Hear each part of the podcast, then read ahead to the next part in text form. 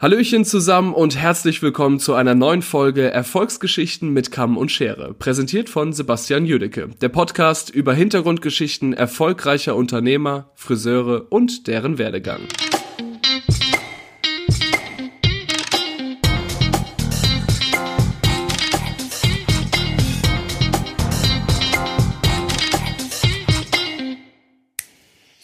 So, meine Lieben, heute in der neuen Folge von Erfolgsgeschichten mit Kamm und Schere, der wunderbare Marco Arena. Vielen von euch wird er im Begriff sein, weil er ja als Redgen-Akteur, als Bühnenakteur für L'Oreal ganz, ganz arg viel unterwegs ist. Im Moment mehr im Social-Media-Bereich und im äh, Online-Teaching und Education. Aber ansonsten werdet ihr ihn wahrscheinlich von allen möglichen Top-Hair-Bühnen und Veranstaltungen kennen. Ich freue mich ganz arg auf das Gespräch und wünsche euch viel Spaß beim Zuhören. Herzlich willkommen, lieber Marco Arena. Schönen guten Morgen. Ich hoffe, es geht dir gut. Ja, wunderschönen guten Morgen. Ja, mir geht's bestens. Kann mich nicht beschweren. Äh, ich lasse mich von den Nachrichten nicht unterkriegen und äh, mache einfach weiter. Ja, gut so. Ganz genau, gut so. Finde ich auch. Ich habe gestern Abend noch ein bisschen ähm, Instagram live geguckt und da habe ich dann so kurz für mich gedacht, ich mache es wieder aus, weil ich will mich heute Abend nicht mehr damit behängen, was äh, verschiedene Leute für Meinungen haben, wo es jetzt in den nächsten Wochen hingeht. Wir, wir werden es nicht abwenden können, wenn sich irgendwas tut und äh, solange wie wir noch können, Energie auf geradeaus voraus. So sieht's aus, absolut. Es wird was kommen. Was kommen wird, das werden wir abwarten. Wir sollten den Tag, den wir heute haben, erfolgreich für unser Unternehmen machen, erfolgreich ja. für unsere Seele machen und dann werden wir gefasst sein mit dem, was kommen wird. Sehr schön. Ich habe, meine erste Frage auf dem Zettel ist, wie bist du zum Friseurberuf gekommen? Da darfst du uns gern mal ein bisschen von deiner Geschichte erzählen. Wo ging es los? Wie hat es angefangen? Ähm, ja, für dich frei. Also ich, genau, also ich glaube, äh, ich kann wirklich äh, von meiner Seite her sagen, Berufswahl und das Thema Friseur hat eigentlich begonnen mit der Tatsache, ja, eine Praktikumswahl zu finden. Ähm, und äh, da hat es letztendlich gestartet, okay, was macht man, wo geht man hin? Ich kannte dann jemanden, der äh, in einem Salon gearbeitet hat und naja, ich habe dann gedacht, ach, weißt du was, dann äh, rufst du da einfach mal an oder gehst du mal dahin. Vielleicht klappt es dann mit einem Praktikum. Es standen auch noch so andere Sachen zur Auswahl, keine Ahnung, macht man irgendwas mit Musik oder wird mal Koch oder was der Geier. Aber irgendwie, ich habe dann dieses Praktikum tatsächlich gemacht und äh, ja, das hat irgendwie so gut funktioniert. Ich habe direkt meine Lehrstelle angeboten bekommen. Ja, ich weiß noch dran, wie ich dann mein Trinkgeld gezählt habe nach den zwei Wochen. Da habe ich gedacht, oh, das wird's. Da verdient man was. Da komme ich mit meinem Charme anscheinend durch und äh, gut ist, ja. Also. War, war das auch der Friseur, wo du selber hingegangen bist, oder war das jetzt einfach, wo du gesagt hast, ah, den hat meine Mama gekannt oder den hatte ich, äh, den, den fand ich schon immer cool? Nee, es war tatsächlich eher jemand gewesen, der in der Innenstadt Frankfurts gewesen ist. Ich muss dazu sagen, ich bin äh, äh, von meinem Wohnort damals, war das auch schon, ich sag mal, 30 Minuten entfernt. Das war jetzt nicht unbedingt, dass ich dorthin gefahren bin, um mir selbst die Haare zu schneiden. Zum einen war das natürlich wahnsinnig teuer dort gewesen für die damaligen Verhältnisse. Ja, und ich sag mal, ich selbst hatte auch noch nicht so den Wert darauf gelegt, selber irgendwie auf dem Kopf so auszusehen oder das so zu machen. Das hat sich dann erst alles ein bisschen in dieser Prägungsphase in der Zeit meiner Ausbildung dann irgendwann dort reguliert. Aber ich bin dort wirklich durch äh, ja, Bekannte, Hören, Sagen äh, auf die Praktikumsstelle gekommen und dann tatsächlich dort gelandet. Ja, cool, sehr schön. Das heißt, du hast dann nach dieser Praktikumswoche deine Schule zu Ende gemacht, sprich wahrscheinlich ups, mein Telefon, äh, sprich hier äh, Realschule wahrscheinlich. Korrekt, richtig. Also man muss ja die Erwartungshaltung ein bisschen äh, erfüllen, die von zu Hause da ist. Also ich sag mal, ich habe niemals Schwierigkeiten gehabt mit der Wahl meines Berufes. Aber ich würde mal schon behaupten, hätte ich jetzt meinem Vater gesagt, ich bin derjenige, der jetzt hier äh, zur Bank geht oder weiß der Geier woanders hin, dann hätte er das ganz gerne vielleicht gesehen oder dass ich ein Abitur mache oder sowas, ja. Aber ähm, nee, das wollte ich nicht und ich habe natürlich den Support bekommen, aber man hat schon diskutiert, ist das das Richtige für die Zukunft? Bist du dir sicher, dass du an diesen Tagen bis abends arbeiten willst, dass du samstags arbeiten willst, den ganzen Tag stehen? Ich denke, man reflektiert ja mit seinen Eltern schon darüber, ob es das ja. Richtige oder nicht das Richtige ist. Ja?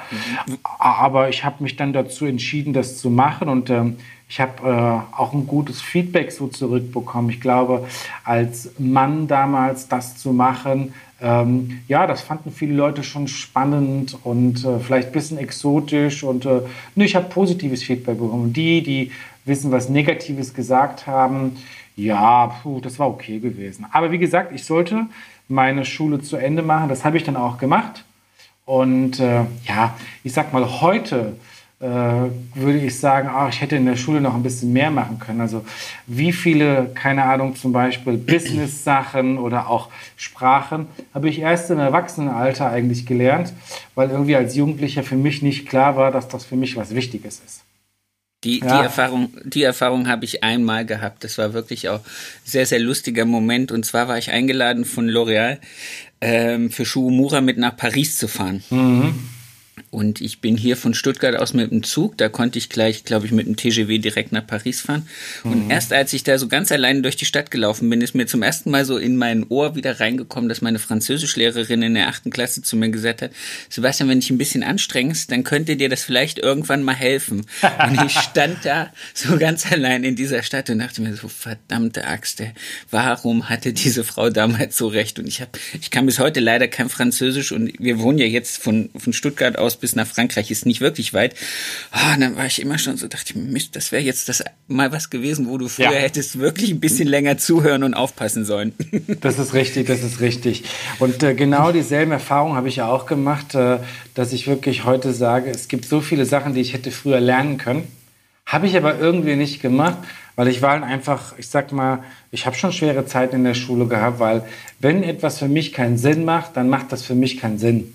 Ja, und dann, dann habe ich auch keinen Bock da drauf und da war ich irgendwie auch irgendwie Revoluzer gewesen und habe da keinen Sinn drin. Ich habe immer nur das gemacht, was so nötig war. Ja, das ja, ist so meine Zeit gewesen. Ja, aber mit der Tatsache tatsächlich hier so ein äh, Praktikum zu machen, so ein Feedback zurückzubekommen, wie toll ich das gemacht habe und wie super das gewesen ist, das hat in mir irgendwas ausgelöst zu sagen, okay, das ist das Richtige es hat mir Spaß gemacht und äh, ja, nachdem ich dann äh, meinen Realschulabschluss fertig gemacht habe und dort auch dann gestartet habe, dann habe ich auch das erste Mal so Spaß daran gehabt, äh, ja, Erfolge zu feiern. Egal, mhm. ob es in der Berufsschule gewesen ist, weil ich auf einmal eine Sache gut verstanden habe oder gut konnte oder das Talent hatte, vielleicht kreativ zu sein oder so etwas. Äh, ähm, da habe ich jetzt diese Motivation dazu bekommen, tatsächlich Gas zu geben. Ja. Cool. Das geht aber vielen so. Also ich habe, wie gesagt, das mit dem Französisch, aber auch äh, viele Dinge, die mir dann im Laufe meines, meines Berufslebens und meines Unternehmerlebens, wo ich dann gedacht habe, das ist wichtig, damit musst du dich jetzt auseinandersetzen und jetzt hast du eine ganz andere Motivation und auch eine ganz andere Freude dran, Dinge zu verstehen. Das ist einfach so und dann wächst das auch. Also so ging's, so ging's bei mir auch. Ähm, Ausbildungsetappen gab es in diesem, also du hast in diesem Salon, wo du dir das Praktikum gemacht hast, hast du dann auch deine Ausbildung begonnen. Das habe ich jetzt richtig, richtig, verstanden. Okay. Das ist richtig. Also ich bin letztendlich dann dort eingestiegen, habe dort meine drei Jahre Ausbildung gemacht.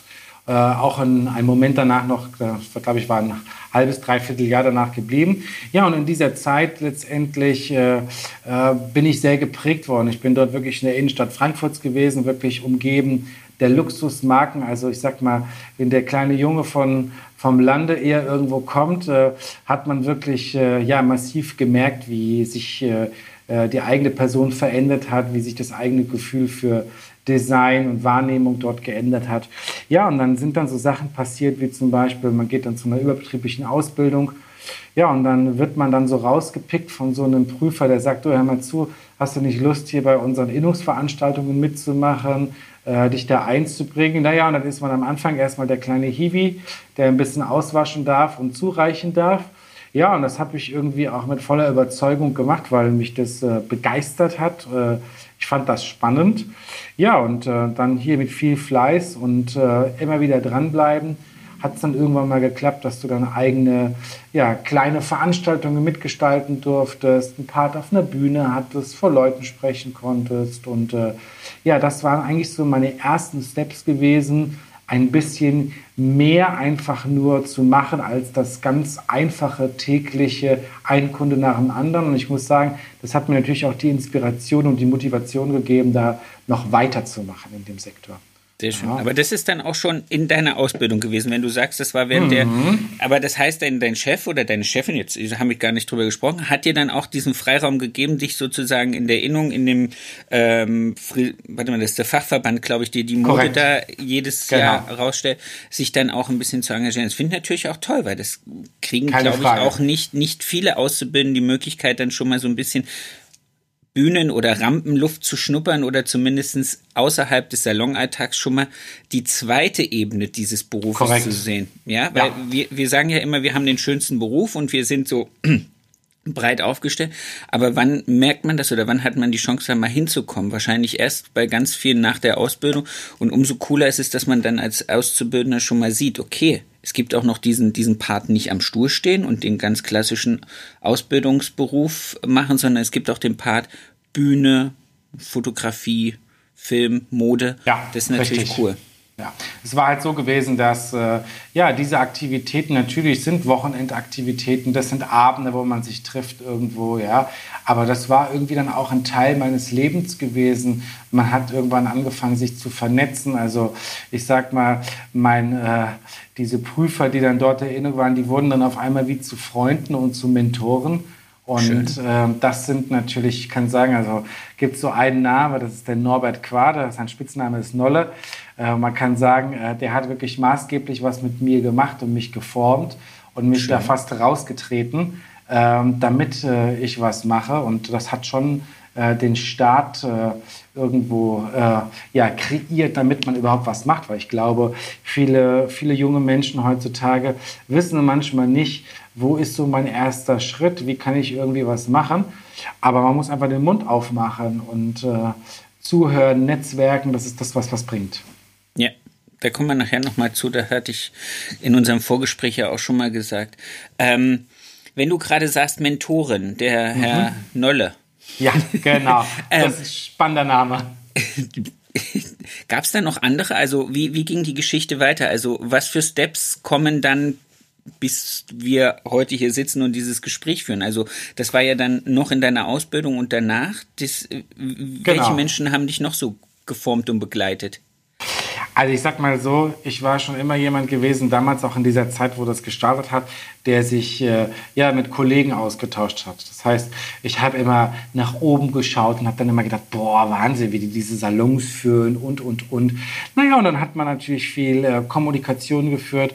Und nachdem ich mit meiner Ausbildung fertig war, bin ich dann dort in Frankfurt noch geblieben aber es hat mich dann doch irgendwie ein bisschen äh, zurückgezogen. Ja, ich war dann nach meiner Ausbildung, bin ich schon so an den Punkt gekommen, ach, ich kann hier mich nicht so ausleben, wie ich das gerne möchte. Ich habe da andere Ideen und ich muss sagen, ich bin sehr dankbar für meinen Ausbildungsbetrieb gewesen. Aber es ist schon ein konservativer Ausbildungsbetrieb gewesen mit ganz klassischen Strukturen. Da war wenig Platz für irgendwie crazy, verrückte äh, junge Leute. Ja? Also ich finde es von meinem Wissen und von meinen Skills, die ich gelernt habe, super. Aber äh, ich habe dann doch gemerkt, ich muss was anderes machen. Naja, und der nächste Step war dann gewesen zu sagen, okay, äh, gehst du doch mal in deine Richtung äh, zu dir nach Hause, weil klar, ich bin fast anderthalb Stunden, zwei Stunden täglich mit, mit dem Fahrtweg beschäftigt gewesen, mit dem Zug okay, reinzufahren. Und ähm, ja, das war dann auch so ein bisschen, ich hatte auch so ein bisschen die Nase voll gehabt von dieser Oberflächlichkeit, die so ein bisschen natürlich in der, in der Stadt gewesen ist. Das gab schon so Momente, wo ich sage, ich liebe es irgendwie am Puls der Zeit zu sein, aber ich liebe es nicht irgendwo so zu arbeiten, wo, äh, wo man nur eine Nummer irgendwie ist und da kommt dann eine Vorstandschefin nach der anderen. Also ich wollte irgendwie ein bisschen was äh, Echteres haben. Ja? Okay. Naja, auf jeden Fall, das war mein Feeling damals so gewesen. Und dann bin ich äh, gewechselt in die Region hier hinter. Aber da muss ich sagen, da habe ich auch viel gelernt, habe mich eingebracht, aber ich bin auch schnell an den Punkt gekommen, hm, irgendwie ist es das nicht. Ich habe da eigene Ideen. Ja, und dann habe ich mit 21 den Entschluss gefasst, zu sagen, okay, ich muss mich hier verändern, ich muss mich selbstständig machen. ich habe hier eigene Ideen. Ja, und dann habe ich hier in der Region tatsächlich ein leerstehendes Geschäft gesehen, was schon eine Weile leer stand. Und äh, ja, dann habe ich den Mut gefasst, habe da angerufen. Naja, und dann habe ich erst mal die Klatsche gekriegt, dass er zu mir gesagt wie, wie alt sind Sie, was wollen Sie hier machen? Nee, also in dem Ort brauchen wir hier keinen Friseur mehr, hier gibt es schon genug Friseure. Naja, da war ich natürlich tot enttäuscht erstmal. Aber Nachvollziehbar. Gut, aber ähm, ich habe da nicht locker gelassen. Ich muss sagen, mein Vater ist derjenige, der mich dann dort äh, sehr unterstützt hat, obwohl der überhaupt mit der Branche gar nichts zu tun hat. Der war früher in seinen Jahren Gastronom gewesen und auch selbstständig gewesen. Aber er hat, äh, äh, wie soll ich sagen, die Motivation in mir gesehen, sagte, okay, ich unterstütze dich. Ja, und dann hat er dann nochmal angerufen und äh, ich glaube, der Vermieter, das stand schon so lange leer er hat sich dann überreden lassen, das dann doch mal kurzzeitig zu probieren. Ja, ist ganz lustig. Der kommt heute noch zu mir als, äh, als Kunde und sagt immer, ich hätte niemals geglaubt, dass hier diese Art von Erfolg äh, hier bei dir äh, stattgefunden hat. Und äh, ich äh, cool. ja, hätte es bereut, wenn ich es damals nicht gemacht habe. Aber das ist ich, lustig. Ich habe ich hab auch, also ich bin jetzt seit elf Jahren an ein und derselben Stelle. Ich habe mit in den Räumlichkeiten von so einer alten Metzgersfamilie eröffnen dürfen. Also es war kein Metzger, sondern die hatten diese Räumlichkeiten und mhm. äh, den seine Frau war immer todskeptisch mir gegenüber. Also wir hatten telefoniert und ich habe dann gesagt, okay, ich äh, würde das gern machen, aber da ich ja auch aus der Stadt dann extern, also nicht genau. gewechselt habe, sondern ich habe dann aufgehört und bin dann, habe mich dann entschlossen, mich selbstständig zu machen. Hatte ich die auch gebeten, jetzt nicht groß an die Glocke zu hängen, dass äh, da ein Friseur aufmacht und ob das möglich ist und hin und her. Und dann war die todskeptisch und meinte immer so, na ja, ob das was wird, noch ein Friseur in der Stadt und mm. Und der ihr Mann, das hatte mir erst letztens beim Haare schneiden wieder erzählt, weil die kommen auch alle zu mir, hat gesagt, Herr Jüdicke, das war der größte Glücksgriff in unserem Leben, dass wir Sie hier reingeholt haben das ist für die, für uns als Vermieter ist es toll. Wir haben absolute Sicherheit und wir mögen sie. Und es ist auch einfach schön zu sehen, wie das Ganze über die ganze Zeit hin gewachsen und erfolgreich geworden ist. Und das ist doch dann auch, wenn man dann, also so Leuten, die ja selber mal ein Business gemacht haben, um halt irgendwann Geschäftsräume vermieten zu können, dann so die Skepsis nehmen kann und sich selbst beweisen kann und denen es beweisen kann, ist doch, gibt doch kein schöneres Kompliment, als wenn solche Leute dann jahrelang deine Kunden sind und dir dann immer noch sagen, hey, ja. Es war irgendwie ein Glücksgriff, dass wir zwei hier zusammengekommen sind und du hier durchstarten konntest. Finde ich super.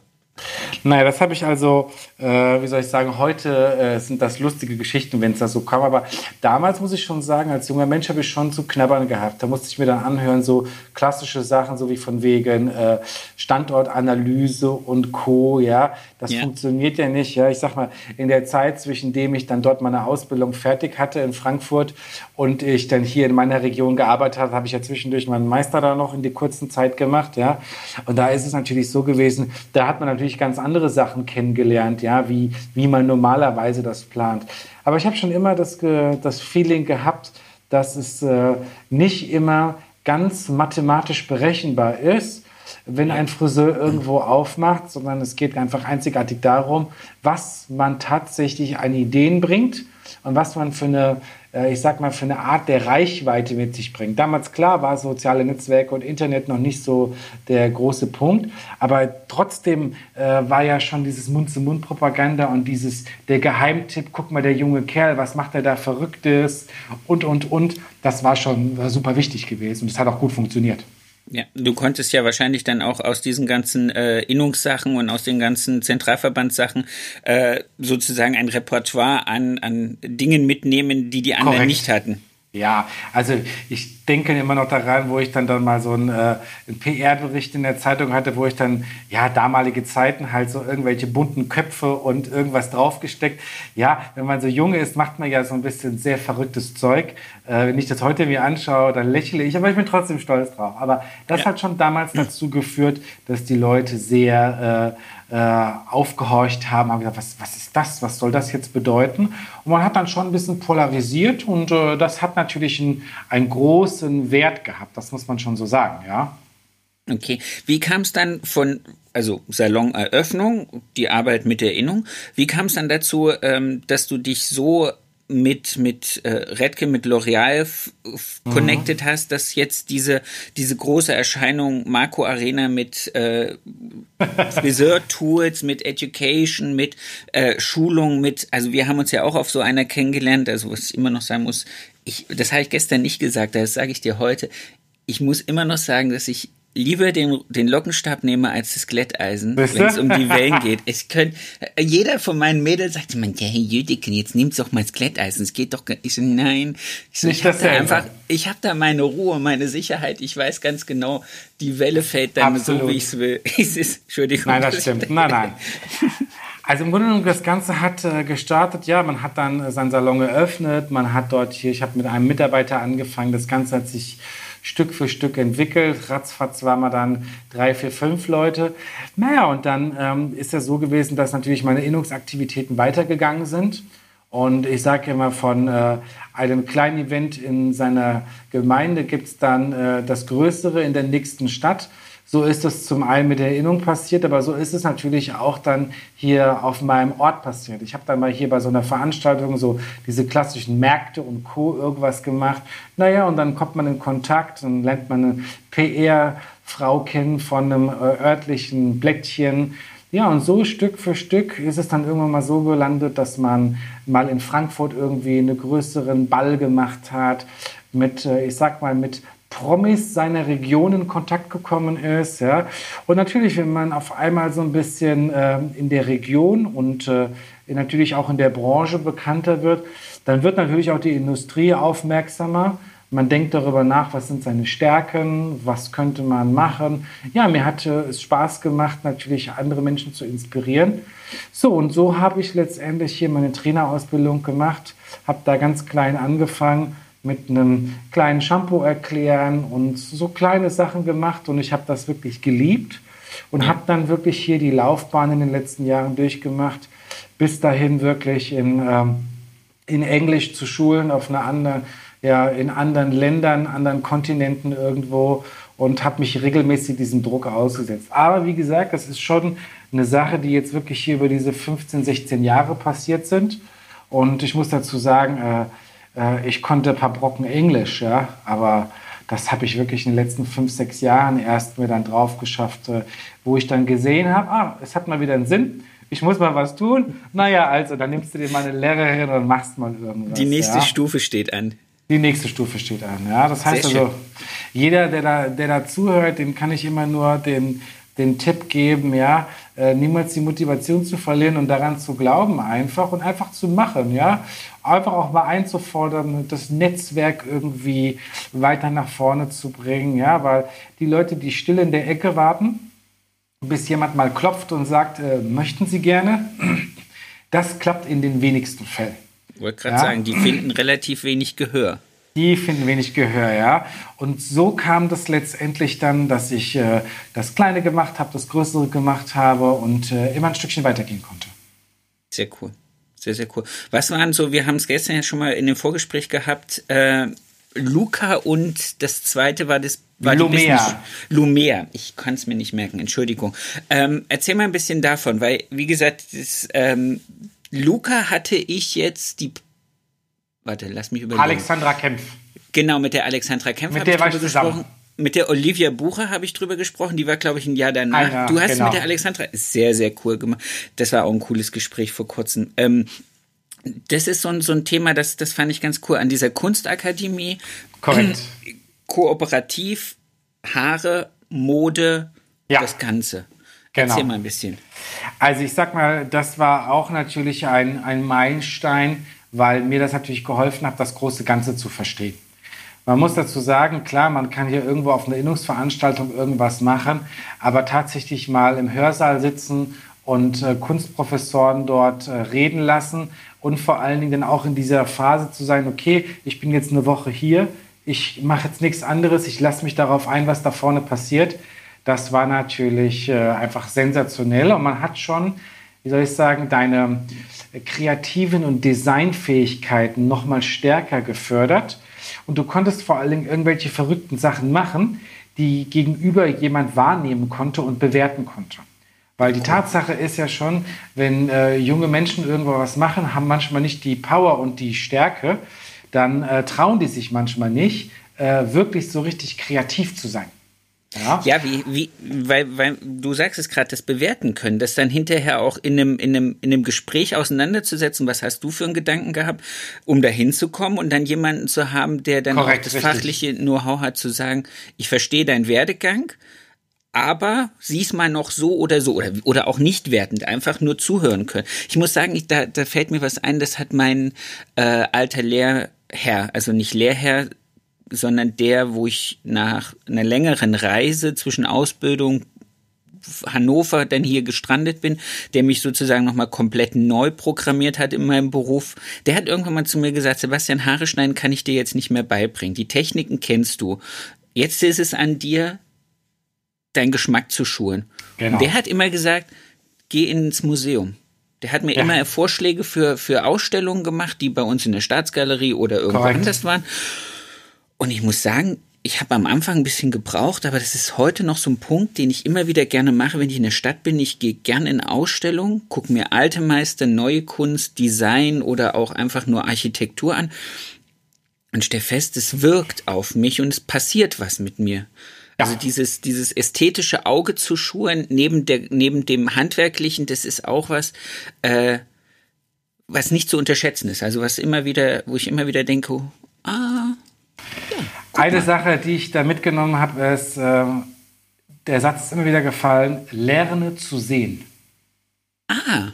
Ja. Lerne zu sehen. Das, das heißt, es ist so, wir schauen uns manchmal Dinge an und müssen erst mal lernen, aus welcher Perspektive oder aus welchen Gesichtspunkten ich etwas anschaue. Ja, wir als äh, normaler Endverbraucher einer Sache, die wir uns anschauen, wir konsumieren nach ganz anderen Kriterien. Jemand, der sich aber natürlich mit dem Faktor Design und Kunst beschäftigt, ja. der geht natürlich noch viel, viel tiefer da rein. Das, was passiert, ist natürlich, dass Endverbraucher sagen, ja, das ist schön oder das ist nicht schön. Aber wenn man lernt zu sehen, ist man in der Lage tatsächlich den Unterschied zu erkennen. Was muss sich verändern bei der Sache, die ich gerade tue, damit ja. das und das danach passiert? Ja, und das ist natürlich das, was äh, mich natürlich ein Stück äh, weiter nach vorne gebracht hat. Äh, das war super. Und vor allen Dingen wieder das Thema Netzwerken. Ja, ja, also da hat man natürlich viele Kollegen aus ganz Deutschland kennengelernt, die dort mitgemacht haben. Man ist äh, in Kontakt und da gibt es heute noch, äh, wenn man sich sieht mit diesen Kollegen, immer wieder ganz lustige Geschichten, die man so hatte, äh, wie man damals Spaß da zusammen hatte. Das, das war schon einfach toll gewesen. Ja. Das ging mir, das ging mir während dem Meister so. Da hatte ich auch so eins, zwei inspirierende Kollegen gefunden, wo man dann irgendwie festgestellt hat, du kommst aus deinem Tunnel an so eine Kreuzung und am Ende dieser Kreuzung sind auf einmal ganz viele Türen. Richtig, ja. Und jede Tür bietet dir eine Möglichkeit. Ja. ja. Das, das ist so, also das ist immer so ein bisschen mein Bild zu, zu so einer Entwicklungsphase. Da kommst sozusagen auf die nächsten Ebene. Und in dieser nächsten Ebene sind Türen, wo du einfach sagen kannst, ich kann jetzt frei entscheiden, gehe ich den Weg, gehe ich den Weg, gehe ich den Weg. Und du hast Leute, die dir einfach eine Zeit begleiten und dir Input geben und dann auch vielleicht wieder einen anderen Weg gehen, aber das ist so, so ein sehr befreiendes Gefühl. Und dann aber auch ja. aus dieser Zeit dann immer Leute mitzunehmen, die dir dann wie du gerade sagst, als Netzwerker auch äh, zur Seite stehen, ehrlich sind mit dir selber oder auch ehrlich sind, indem sie sagen, okay, ich bin jetzt, was weiß ich, unternehmerisch, ich habe einen guten Freund in Göppingen, der hat drei Jahre vor mir den Laden aufgemacht. Das war immer so ein Punkt, wo ich gesagt habe, Daniel, äh, mhm. ich komme jetzt an den und den Punkt im Salon, du hast es jetzt vor zwei Jahren schon mal gehabt, wie, wie ja. reagiere ich, wie gehe ich weiter? Ich habe es ja gestern schon mal gesagt. Ich fand ähm, bei den ganzen Gesprächen mit den Kollegen, die ich jetzt hier für den Podcast gemacht habe, immer das, das, das größte gemeinsame Kriterium ist eigentlich die Freude am Netzwerken, die Freude am Austausch und die Freude am Offensein mit Kollegen, äh, sich gegenseitig zu, zu verbessern und zu unterstützen. Also das ist so ein Punkt, wo ich glaube, auch wirklich erfolgreiche Unternehmer in vielen, vielen Bereichen, aber wir reden ja jetzt über Friseure, wirklich ausmacht, dass man einfach sagt, ich habe einen, einen, ehrlichen Kollegenkreis, mit dem ich mich austausche. Ja. Sei das meine Innung, sei das mein Verein von der Meisterschule, sei das äh, ein überbetrieblicher oder äh, irgendwelche Leute, Gibt die ganz ich viele Bereiche. Ja, genau. das ist, ist ganz wichtig. Das ist richtig. Und genau das ist das, was dann passiert ist. Also ich habe, äh, kann sagen, eher in der ersten Hälfte meiner Selbstständigkeit sehr stark natürlich das freundschaftliche Verhältnis äh, in meinem Betrieb ge geführt und natürlich meinen äh, kreativen Part. Ja, und irgendwann mal, nachdem ich diese Netzwerke so kennengelernt habe, bin ich natürlich sehr stark in, in Konfrontation mit meinen Business-Aussagen gekommen, habe selbst angefangen, auf einmal ja, zu reflektieren.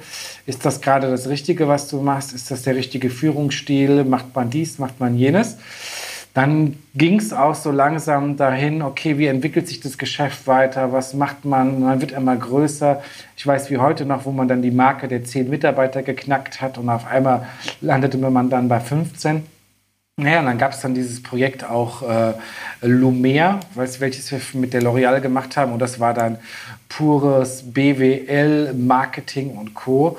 Und da kann ich aussagen, da habe ich dann auf einmal mit Leuten nebeneinander gesessen, wo ich dann dachte, oh mein Gott, der hat zwölf Geschäfte, der hat fünf Geschäfte, 100 Mitarbeiter, was der Geil, wo ich dann Ach, dachte, du meine Güte. jetzt kommt hier der kleine Marco hier von der Ecke. Was soll denn das jetzt eigentlich hier, ja? Aber gut, ähm, das habe ich dann durchgezogen und ich kann sagen, das äh, hat in mir mein strukturelles Denken gefördert. Und äh, ich habe eigentlich mit diesem Moment dann angefangen, tatsächlich äh, Strategien zu entwickeln, ähm, Handbuch zu schreiben fürs, eine eigene Philosophie zu schreiben, meine Prozesse im Unternehmen einfach zu standardisieren. Äh, das ging dann im Grunde genommen Stück für Stück los. Ja, und dann war dann 2004 äh, ja die Tatsache, ich hatte ein freies Grundstück neben dem gemieteten Geschäft gehabt Ah, okay. Und ähm, das habe ich dann schon in der Zeit vorher gekauft und der Traum war dann dort, ja, neu zu bauen, ein eigenes Objekt, Eigentum zu haben und vor allem natürlich einen Salon zu kreieren, äh, welches natürlich genau unsere Vorstellungskräfte hat. Ja, man muss sagen, nach ein paar Jahren meiner Selbstständigkeit habe ich dann meinen Mann kennengelernt mit dem ich äh, ja, zusammen das Geschäft äh, schon führe. Äh, und der ist natürlich purer Ästhet, überhaupt kein Businessmann. Ja, das heißt, ich habe natürlich durch ihn einen starken Support gehabt, weiter natürlich an Design und Ästhetik zu arbeiten. Ich konnte mich ein bisschen mehr auf das Chefsein konzentrieren. Okay. Ja, und wir haben dann tatsächlich 2014, also zehn Jahre später, das eigene Objekt gebaut sind dann dort umgezogen und äh, ja, sind seit 2014 jetzt in dem neuen Gebäude drin.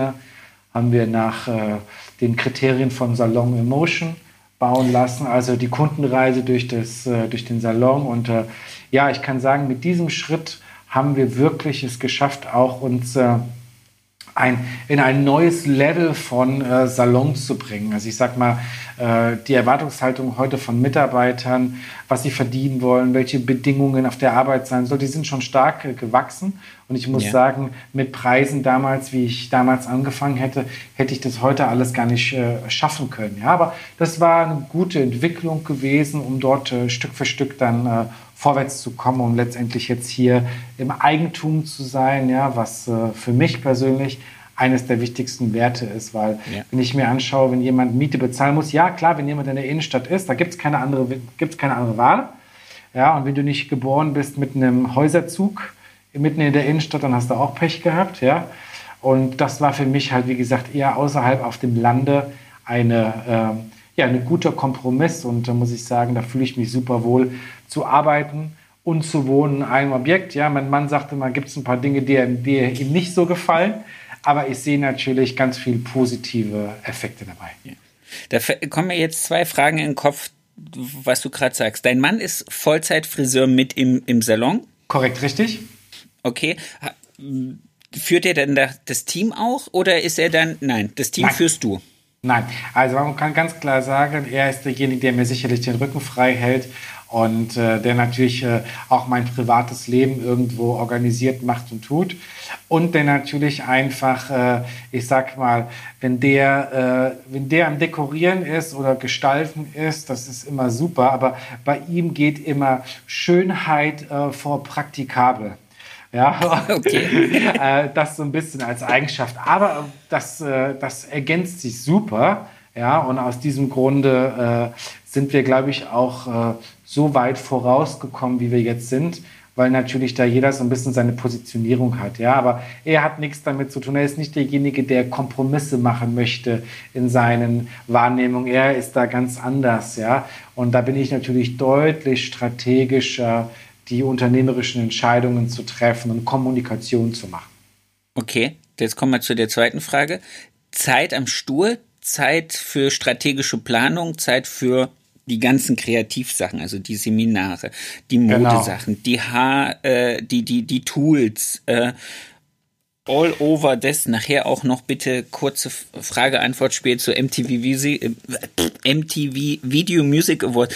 Das sind ja alles Dinge, die du auch noch machst. Wie, wie teilst ja. du das auf? Wie, also auch dein Tag hat nur 24 Stunden.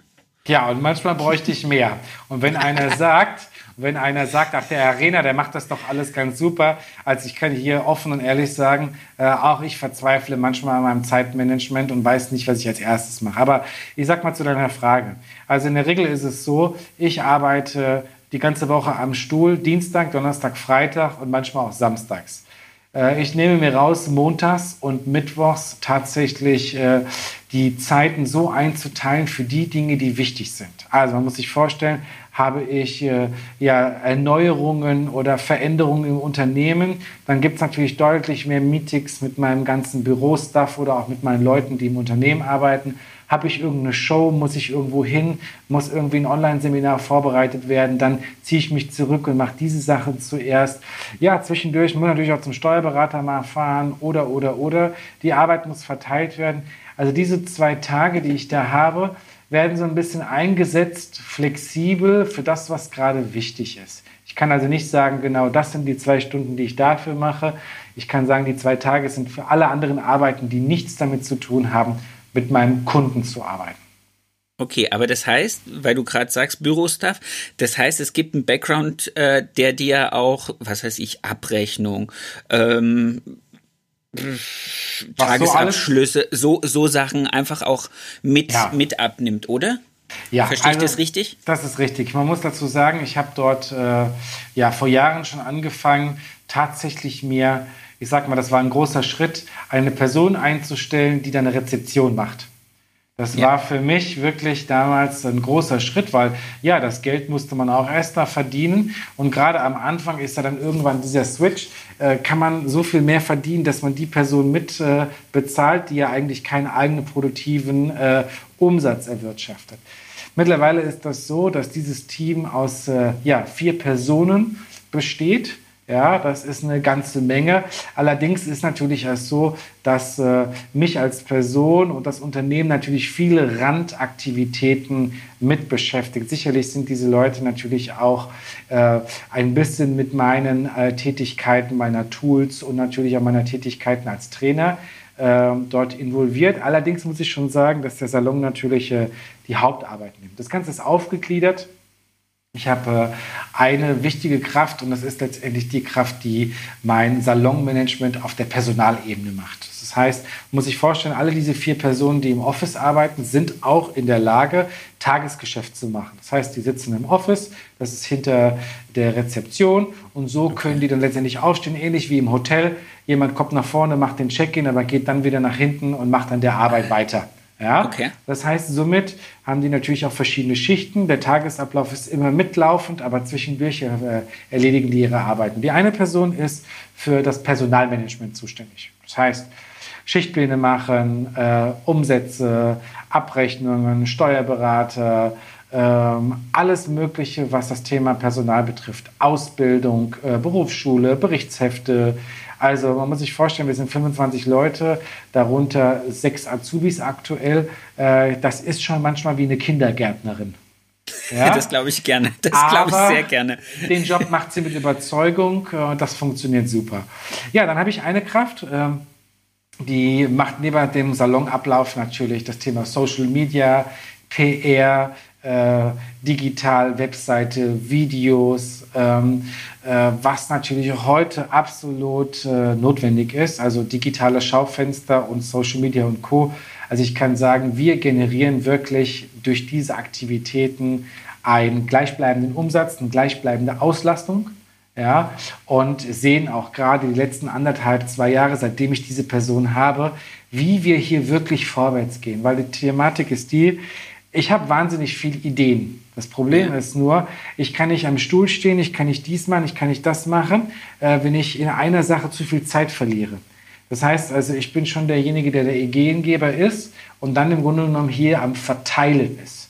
Ja? ja und ich muss einfach so. sagen, das ist für mich, ich kann nur sagen, die Leute, die äh, als Unternehmer da draußen unterwegs sind, wenn ihnen ihr fühlt, dass ihr Ideen habt, dann müsst ihr euch Support holen, äh, dass das läuft. Weil im Grunde genommen, wenn ich drei, vier meiner Premium-Kunden bediene, habe ich so viel Geld verdient, mir für den ganzen Monat äh, die Kundin, äh, die, die Person zu leisten, die für mich arbeitet dort. Ja, das hat was mit Wirtschaftlichkeit zu tun. Ja. Aber ja, es gehört eine Weile dazu, bis man so jemanden so fit hat. Es ist ein Investment immer. Und ja, man hat auch mal eine Enttäuschung, wenn man jemanden eingestellt hat und es hat nicht geklappt. Aber wir sollten die Motivation nicht verlieren. Das, das muss sein. Ja.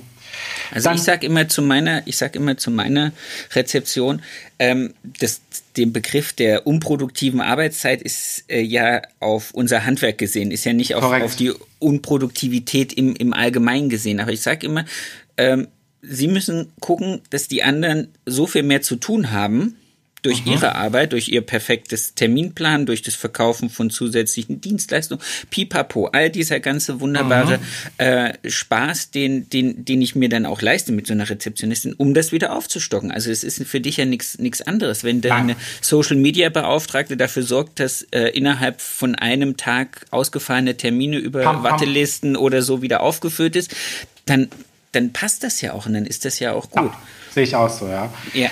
Und dann, ja, dritte Person äh, ist das Guest Management. Ja, ist das also eine, Namen.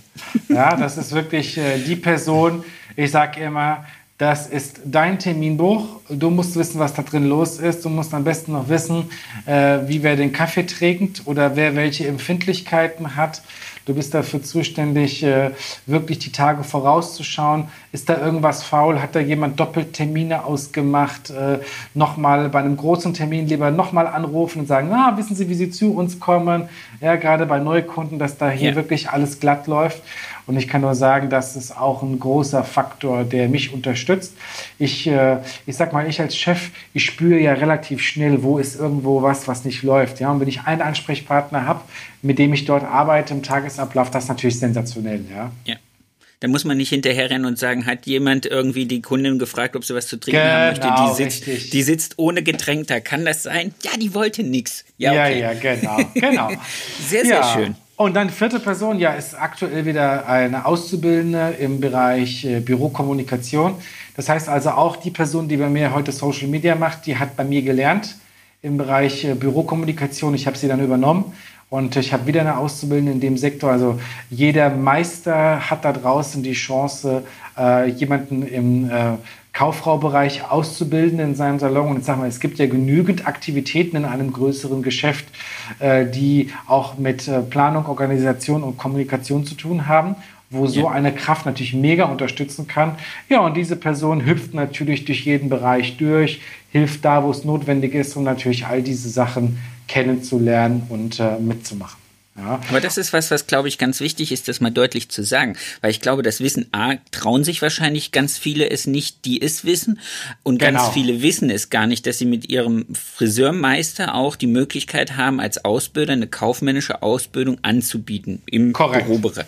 Das ist natürlich was, was glaube ich nicht. Man muss sich ein bisschen damit beschäftigen. Natürlich ist es so, wenn der Salon natürlich keinen Büroraum hergibt, dann wird es ein bisschen schwieriger. Man muss sich vorstellen, man muss bei der Industrie- und Handelskammer erstmal dann äh, das beantragen dass man als Ausbilder dann gelistet ist. Dann kommt da jemand mal vorbei und dann muss man seine Tätigkeit dort kurz äh, erläutern, was für denjenigen auf einen zukommt. Aber ist das einmal äh, gemacht und einmal erledigt, dann gibt es da überhaupt kein Problem mehr. Ja? Also ich habe da keinerlei Schwierigkeit gehabt. Aber wie gesagt, wenn das jemand vorhat zu machen, dann muss ich schon im Klaren sein, wir haben da natürlich auch schon, ist schon eine Verantwortung. Es muss ja. schon was passieren dort.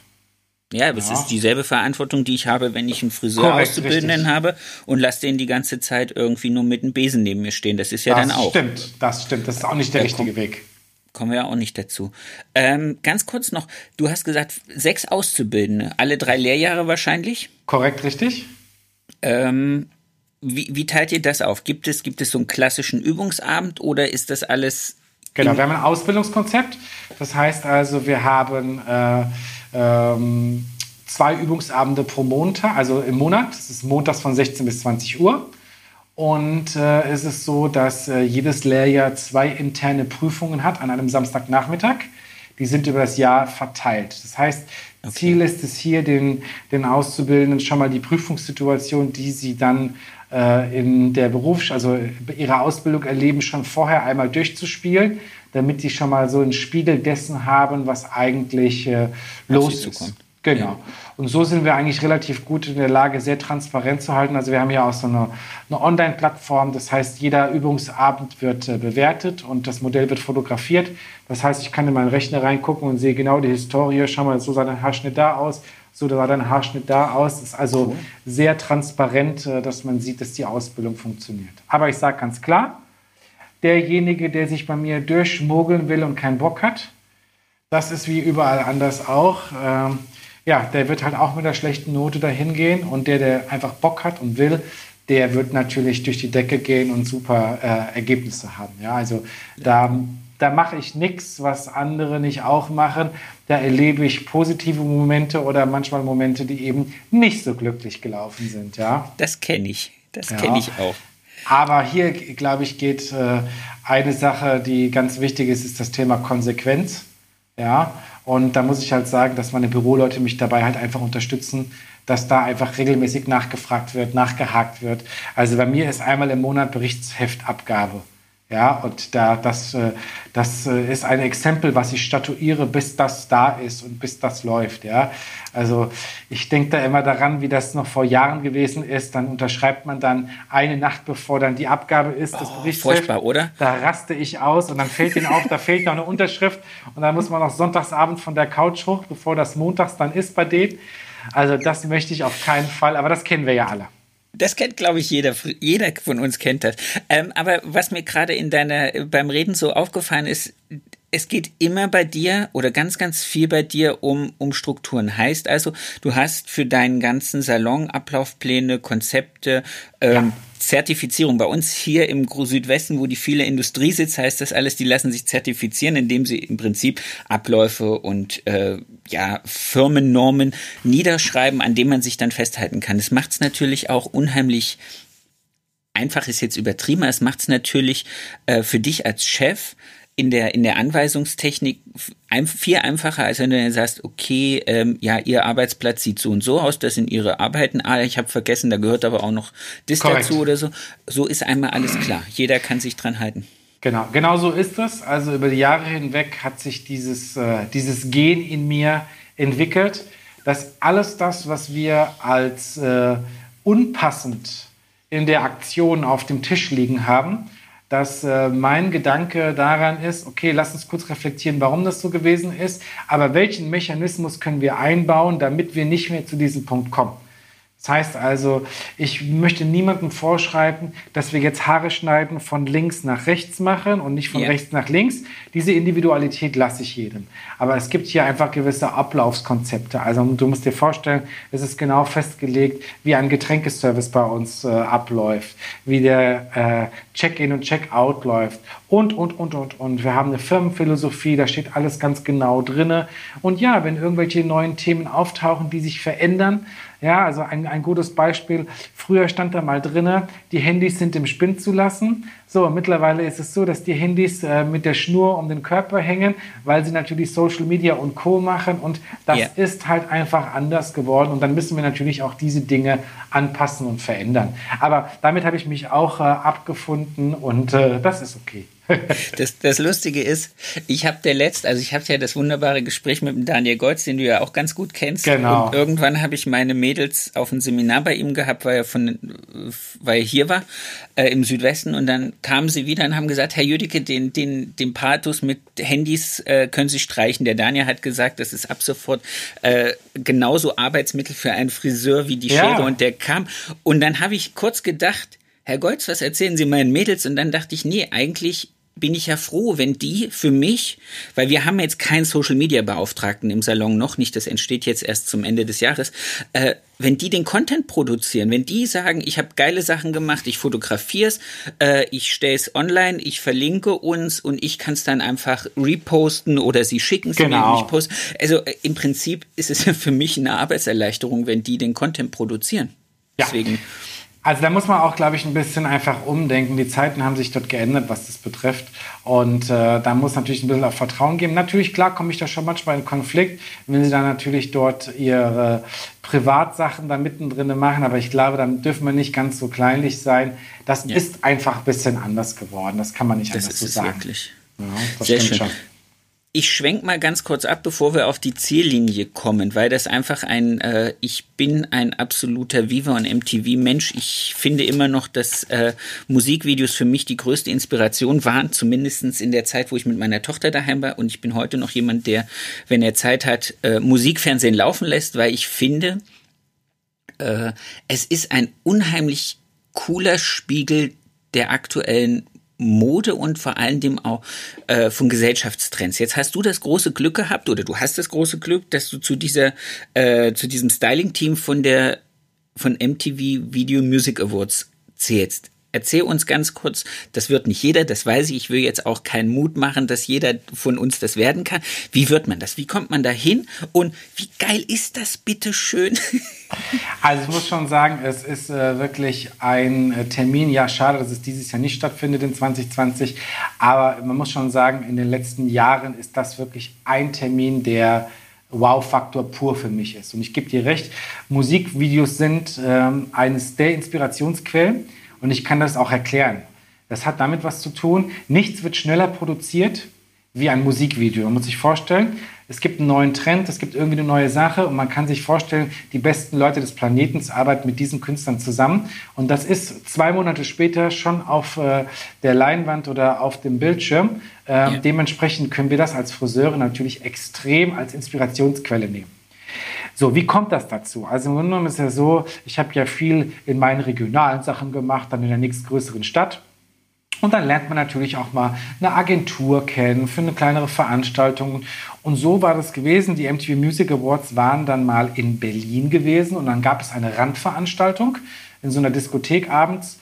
Und dann war ich über eine Agentur dort gebucht gewesen und ja, habe da meinen Job dann gemacht. Und äh, die Tatsache war gewesen, dass diese Veranstalter äh, der von MTV natürlich alle miteinander vernetzt waren. Und es war dann tatsächlich so, dass äh, bei dieser Show Katy Perry und ihre Tänzerinnen handgelegte Wasserwellen wollten.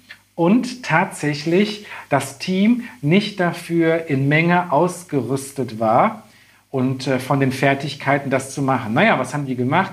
Hey Leute, habt ihr irgendwo äh, auch bei anderen Veranstaltungen einen Friseur, der sowas machen kann?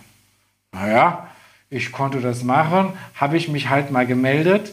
Ich sag euch, mein Herz hat in der Hose gehangen, äh, wenn du solche Erscheinungen siehst. Und dann habe ich äh, mit Katy Perry und ihren Tänzern dort äh, mit zwei anderen Kollegen das gemacht. Und äh, ich muss anscheinend bleibenden Eindruck hinterlassen haben, dass ich dort äh, seit diesem Jahr, ich denke, das ist jetzt schon acht Jahre her, dass ich okay. Jahr für Jahr, Jahr für Jahr in eine andere Stadt reise und das als einziger Deutscher.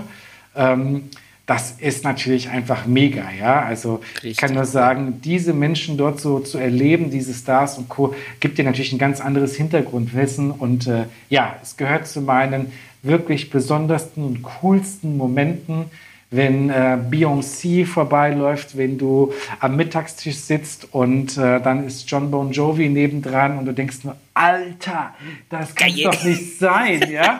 cool. ja und äh, aber ja, das sind auch nur Menschen wie jeder andere auch und äh, ja, bin ich sehr dankbar und ja, ich habe vielleicht Glück gehabt, zum richtigen Zeitpunkt äh, am richtigen Ort zu sein.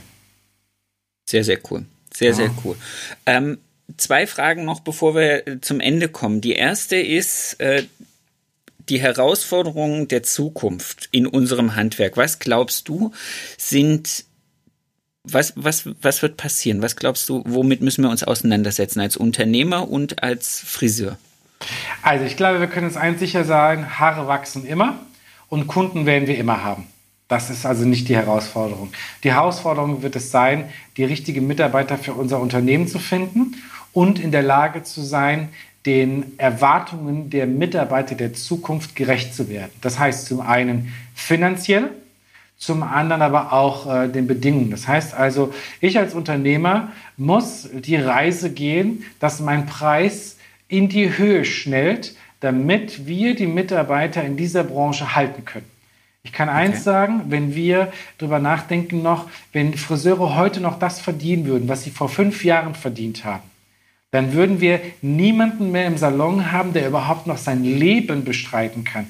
Und wenn wir hier so ein bisschen schlechtes Fernsehen auf RTL 2 gucken, dann heißt es ja. ja, lohnt sich zu arbeiten und sich abzurackern oder lieber stempeln gehen. Ja, also der Unterschied muss dort deutlich größer sein und mein Ziel ist ganz klar zu sagen, äh, Mitarbeiter müssen genauso viel Geld verdienen wie der Elektriker oder der Fliesenleger oder der andere Handwerker. Ja, und ich äh, äh, gehe ganz klar die Strategie, meinen Mitarbeitern hier sehr transparent mit Zahlen gegenüberzutreten, denen zu erklären, was ist hier Umsatz pro Stunde, was muss hier passieren und schäme dich nicht dafür, den Preis aufzurufen, weil nochmal, der Kunde, der dort sitzt, der will auch nicht für 10 Euro Stundenlohn arbeiten gehen. Das macht er auch nicht. Ja, deswegen, ich sehe ganz klar die Tatsache, Friseure müssen in der Lage sein, einen Mehrwert in den Salons zu kreieren um hochwertige Preise zu bekommen. Ja. Und im Gegensatz dazu beste Arbeitsbedingungen für Mitarbeiter zu schaffen. Also ich gebe ein Beispiel. Ich werde ab dem kommenden Jahr einmal im Monat samstags schließen. Und man kann mir glauben, nicht weil wir samstags nichts zu tun haben, ja. sondern einzig und allein aus dem Grund, äh, das nennt sich Work-Life Saturday. Ja? Work-Life Saturday? Genau. dieses, dass, diese, dieses, dass die Leute einfach dass dieses, diese, diese Balance dort reinkommt, ja, weil davon sprechen die Mitarbeiter. Nicht mehr ewige Öffnungszeiten bis in den Abend hinein, ja. Ähm, ja, ich muss mich anpassen und ich glaube, da ist die Strategie und wie wir das Ganze bewerben, wie wir die Mitarbeiter bekommen, ein großes Thema. Ja, also ich muss sagen, ich habe das auch, also ich habe es nicht komplett zu. Ähm, wir haben so ein rotierendes System, dass wir sagen, derjenige, der jetzt genau. montags arbeitet, hat auf den Samstag frei. Das genau. ist auch ein festgelegtes Team. Das ist eine Rotation von drei Wochen. Da nehme ich mich mit rein. Auch ich habe alle drei Wochen so, mhm. so es nicht anders sich vermeiden lässt, äh, meinen Samstag frei für meine Frau und meine Tochter. Das ist auch äh, Schön. Das, ja, das ist fest und es ist für jeden einfach auch ähm, so ein fixer Termin, wo ich sage, okay, meine Woche geht halt an, diese Woche geht halt von Montag bis Freitag. Freitagabend gehe ich aus dem Laden und dann kann ich theoretisch, dies Jahr geht's nicht so arg, auf die Gas gehen, kann, äh, was weiß ich, mit Freunden, ich kann ein langes Wochenende mal in eine andere Stadt fahren. Ich muss nicht Montag äh, irgendwas dranhängen oder so. Und ja. das ist ein absoluter, also auch für mich als Unternehmer strategischer Punkt gewesen zu sagen, ja. wenn ich mit der Art und Weise ähm, mein Personal besser halten kann, ist das mir das Einfachste. Flexible das so. Arbeitszeiten wird, glaube ich, auch ein ganz, ganz großer Punkt. Ja, das stimmt. Ja, da müssen wir uns verändern einfach. Ja müssen wir ach, ganz ein bisschen weg von dieser Statik. Also ich habe äh, Kollegen gehabt und Freunde, die dann immer gesagt haben, nee, sie möchten gern, dass wir alle gleichzeitig anfangen und alle gleichzeitig enden. Dann hat man auch so ein Teamflow und man, das hat seine Vorteile das hat auch lange, habe auch ich lange gemacht und habe dann aber festgestellt, gerade als die erste meiner Angestellten äh, aus dem Mutterschutz zurückkam und dann gesagt hat, hm, mit Kindergarten und so, und dann habe ich gedacht, Mensch, warum bin ich eigentlich so blöd? Die kann doch morgens um acht den Laden aufschließen und geht dann um zwölf, dann hat sie ja. vier Stunden Kunden bedient, anstatt sie kommt um zehn und geht um zwölf und hat nur zwei Correct. Stunden gehabt. Ja. Das ist ja auch für sie ein ganz anderer Mehrwert. Das ist richtig, genau. Ja. So kam's. Also wir müssen offener sein, das sehe ich genauso. Ja. So, Mugat, schon wieder gut Zeit verbracht, ihr zwei. Letzte Frage. Ich hätte gerne, das möchte ich von jedem hören, den schönsten Kundenmoment. Du darfst spontan sein. Ich darf spontan sein. Also, der, der schönste Kundenmoment äh, ist für mich immer, wenn ich tatsächlich jemanden auf dem Stuhl habe, der sagt, mir hat es noch nie jemand richtig gemacht, das war noch nie gut gewesen, das ist immer versaut, das ist mein Problem. Und wenn ich es dann schaffe, diese Nuss zu knacken und dann noch zwei Tage später einen Anruf bekomme, das geschafft zu haben, dann ist das für mich immer der schönste Moment. Äh, ja, weil man einfach äh, es geschafft hat, tatsächlich mal diese Grenze durch, zu durchbrechen und das zu erreichen und die Begeisterung natürlich zu erleben. Klar gibt es noch ganz schön. viele andere schöne Momente, wo die Kunden schöne Sachen sagen, aber ich bin ja schon so ein bisschen ehrgeizig und liebe ja auch das Unmögliche möglich cool. zu machen. Äh, das ist das, was toll ist für mich. Sehr, sehr schön. Das ist ein wunderbares Schlusswort. Lieber Marco Arena, ich danke dir für deine Zeit. Ich danke dir, dass wir äh, mit unserem Vorgespräch alles hier so schön hingekriegt haben. Du bist ein wirklich toller Gast gewesen. Ich wünsche dir eine tolle Woche. Ich wünsche dir ganz, ganz viel Erfolg. Alles, was auf uns zukommt, nimm es mit positiver Energie. Mehr bleibt uns nicht übrig und ich hoffe, wir sehen uns demnächst mal in Real Life. Das machen wir, ja. Auch dir herzlichen Dank, alles Gute und natürlich äh, alles Gute an unsere Kollegen da draußen, die das ja. Ganze hier hören. Äh, glaubt an euch, äh, wir sind eine wichtige Branche, wir haben eine große Aufgabe hier Stimmt. und äh, ich bin mir ganz sicher, wir haben auch noch viele Aufgaben in der Zukunft, die auf uns warten. Definitiv. Vielen lieben Dank. Sehr gerne. Ciao, schöne Woche. Danke. Das war's schon wieder mit dieser Folge. Ich wünsche euch ganz viel Spaß. Ich hoffe, ihr könntet alle etwas für euch rausnehmen. Ich möchte mich noch ganz recht herzlich bei meinem Tonmeister Tobi Ziegler bedanken von Das Bomb, der immer dafür sorgt, dass das, was ich hier zusammenquassel, hinterher bei euch auf den Ohren in einer guten Qualität ankommt. Vielen lieben Dank dafür. Für mehr Infos, für äh, noch mehr Input zur Folge guckt einfach in den Show Notes. Da ist alles verlinkt, was zum jeweiligen Gast ganz interessant ist. Ich wünsche euch eine erfolgreiche Woche und bis zur nächsten Folge. Euer Sebastian.